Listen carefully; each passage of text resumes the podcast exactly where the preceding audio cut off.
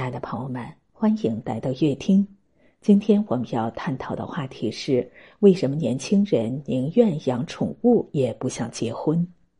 现如今，很多年轻人他们宁愿一人一狗、一人一猫，自在独居，无婚俗之烦扰，无育儿之忧愁，终日与宠物为伴，对亲密关系敬而远之。除了现实的诸多外在因素之外，我们今天仅从心理动力学的角度来解析一下，为什么很多人宁愿与宠物为伴，也不愿意走入亲密关系。一，为了获取完全的掌控感，快节奏的生活让人们时时刻刻在面临着失控。我们有对工作无法推进的焦虑，对前途一片茫然的无措，对自己诸多不满的指责。当生活的诸多压力此起彼伏，我们犹如大海上的一叶孤舟，漂泊而身不由己。人的内心如果没有一个稳稳的根扎入大地，会时常激起一种不稳定的动荡。我生存在这个世界，这个世界却没有属于我能掌控的领地。内心的稳定可控感是在婴儿时期形成。婴儿是需要无条件的、贪婪的使用妈妈来满足自己的。如果妈妈能恰到好处的满足孩子，让孩子有一种这个世界基本上是围着我转的掌控感，孩子心智便会从这个阶段开始往前发展。慢慢的会发现，妈妈和我是两个人，妈妈也有满足不了我的时候，分化便开始。分化意味着孩子慢慢走向独立。而如果孩子的这个掌控感没有被满足过，就会让孩子总是觉得周围世界是充满恶意而且不可控的。而宠物是完全可控的，我们可以像婴儿使用妈妈那样无情的使用宠物，我让它干什么它就干什么。而且当我们调皮欺负宠物时，也不会担忧它会指责我们、忽略我们，甚至抛弃我们。如果你在婴儿时期使用妈妈时被错位对待，但你在使用宠物时不会。对于你的宠物，无论你怎么对待它，它依然喜欢你，它不会离开你，它会对你有着执着的依恋。同时，我们也同样可以在宠物身上获得依恋的感觉。比如，猫的恒温是三十九度，恰好比人的体温高一点儿。毛茸茸的抱在怀里，可以满足一个人对亲密温情的需要，而不必担心被拒绝，更不会唤起因亲密需要而引发的羞耻感。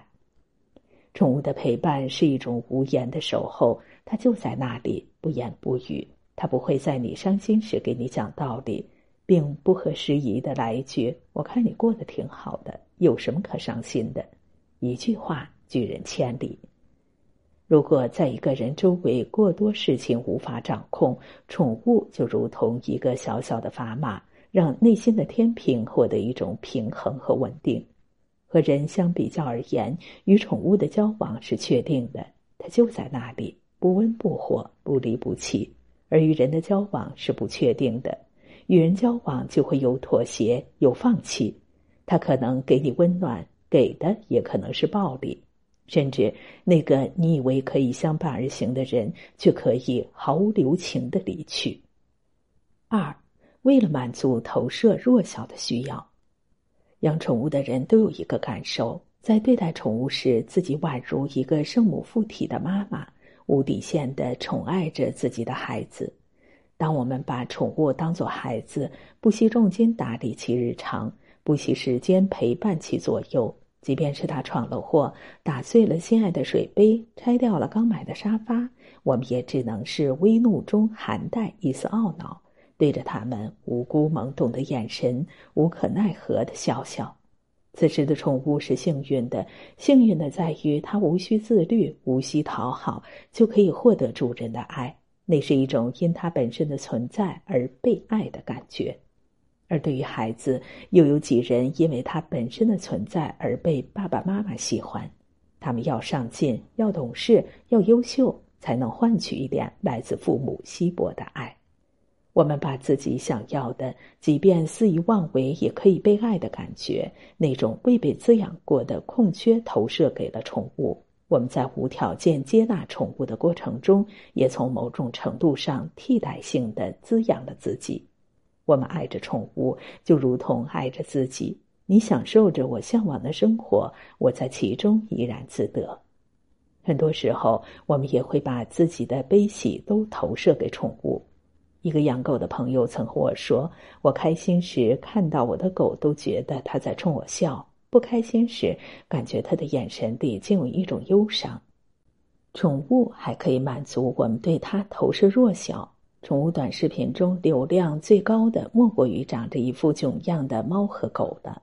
看到它们满脸呆萌又愁眉苦脸的模样，我们忍不住大笑。连猫狗都这副模样，便会觉得生活似乎没有那么糟糕。倘若生命中没有人可以理解我们的孤独与痛楚，但对于我们的宠物，我们至少可以投射性的与其同悲，与其同乐。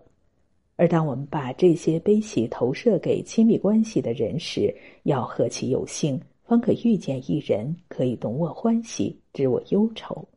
我们经常希望伴侣去共情到我们的脆弱与喜悦，得到的可能却是无情和冷漠。所以，亲密关系听起来更像是一场赌注。对于情感匮乏的人而言，寻找亲密关系往往是一个无意识的轮回。未曾得到过亲密的人会一直输，如此不如养宠物。三、满足生命原始驱力的释放。曾经看到一个博主的经历，他在德国因为失恋而抑郁，心理医生建议他养一个宠物，而他却是在养育一条狗的过程中，内心得到了极大的疗愈。抑郁从动力学上来说，就是攻击性转向自己。抑郁者内心往往压抑着诸多复杂交错的爱恨情仇，他们无法言说爱，更无法表达恨。当一个人把无法言说的爱与恨都转向自己时，是非常危险的。也就是他内心没有一个好的客体可以投放和容纳自己的情感，只能自己和自己玩儿。自杀就是攻击性转向自己的最高级形式。自己把自己玩到致死，实在是有点悲凉。喜欢自己和自己玩的人，如果不主动寻求帮助，在短时间内不太容易找到攻击性向外的突破口。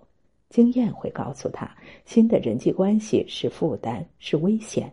那么，养一只宠物可以让他放下自己的防备，打开自己，在自己情感闭环上打开一个口子，与宠物建立连接。一个人可以把自己的爱恨都投放到宠物身上，就避免了转向自己。至少不是一个人在玩，而是和一个宠物在玩。有了互动，就会有释放，这也是人们喜欢宠物的一个原因。可以把我们压抑的攻击性和性驱力，在宠物身上安全的释放，让自己的身心得以疗愈。只要是人，就可能带来伤害，而宠物一般不会。宠物可以唤醒我们内心最柔软的那部分。有时我们不愿意把这部分示人，直到我们被毫无防备之心、毫无违和之意的宠物，在一个个瞬间将外壳打碎，蓦然发现我们的弱小与无助，我们的失落与酸楚，我们对依恋的渴求与不足，都在那里，一直在那里。依托宠物可以填补我们缺失的一部分，但同时，我们也要意识到，人格成长的核心永远是和人的互动，去打开自己，在新的关系中吸收好的经验，去替代不合适的信念。因此，我们爱着宠物的同时，也要学会去链接周围的人，因为真正的爱只存在于平等的人与人的关系中。我们可以借由与宠物链接而形成的稳定的后援，去试着与不同的人交往，在稳定中去体验动荡，去学会承担风险。你是宠物的全世界，而宠物只是你世界的一部分。